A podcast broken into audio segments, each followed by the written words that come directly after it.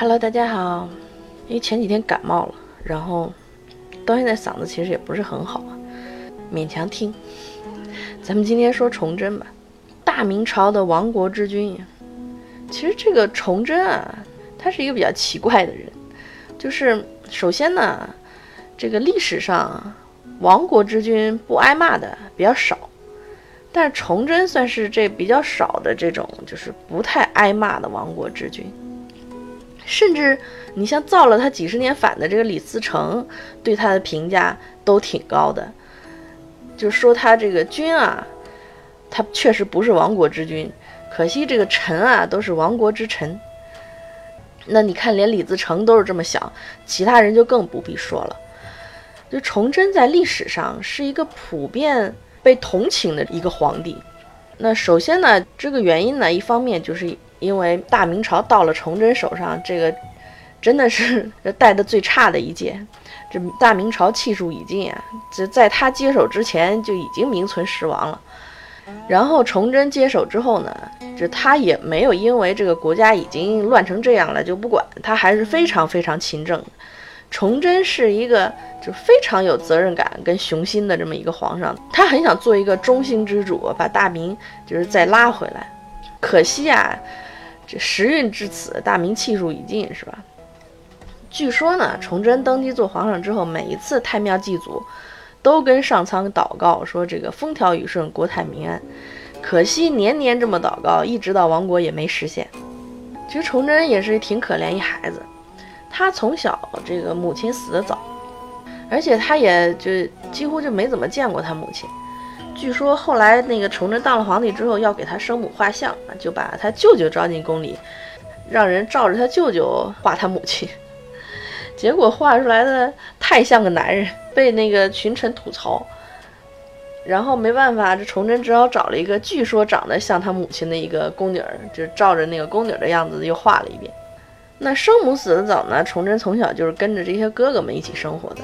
虽然他哥朱由校呢，天天就干木匠活儿，是吧？皇上干得很不靠谱。可是崇祯呢，对他是非常尊敬的。就说有一次，崇祯在太庙碰见两个小太监在那议论朱由校，结果崇祯一听就来火了，就站在那儿对着那两个小太监数落了一下午。然后崇祯这个人呢，还特别勤政，这个勤政到什么程度啊？就二十多岁，头发就都白了，全是鱼尾纹。当了这么多年皇帝，就没尝过歌舞宴会的滋味，就落下一身病。然后什么女色呀也没功夫，还经常的自责，就觉得天下大旱呀、瘟疫呀、什么金人打来了，这都是朕的错，是吧？没事就下罪己诏。不过崇祯力气不小啊，虽然说身体不太好，他平时检查这个弓箭合不合格啊，都亲自上阵。但只要是他能轻易拉开的弓啊，他就觉得这弓不行。要是他很难拉开的，他才觉得，哎，这个弓比较合格，可以送到前线去了。结果后来这些弓箭送到辽东，将士们都觉得，这个通过皇上臂力检验过的弓啊，大家都拉不开。然后给大家讲一个特别扎心的小故事，就说崇祯十六年的冬天下了一场大雪，崇祯就领着文武百官啊到那个太庙门口赏雪。那在太庙嘛，为了表示虔诚，崇祯就把那个耳暖啊给摘了。那文武百官看皇上都没戴，自己也不能戴呀，于是就都摘了那个耳暖。可是慢慢的，大家就都冷的受不了了，就开始劝崇祯回去。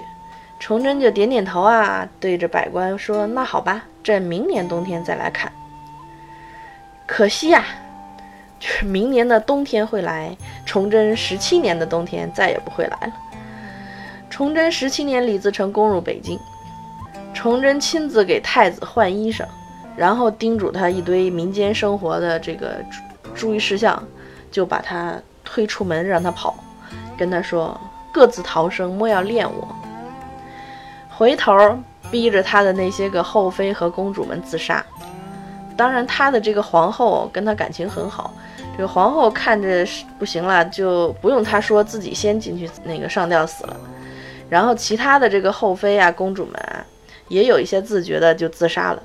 那还有一些不自杀的呢，崇祯就自己拿着剑去砍。然后这里边有一个长平公主啊，她就拉着崇祯的衣襟就哭。崇祯就说：“你为何要降生在帝王家，遭受这样的亡国受辱、生离死别的痛苦，是吧？”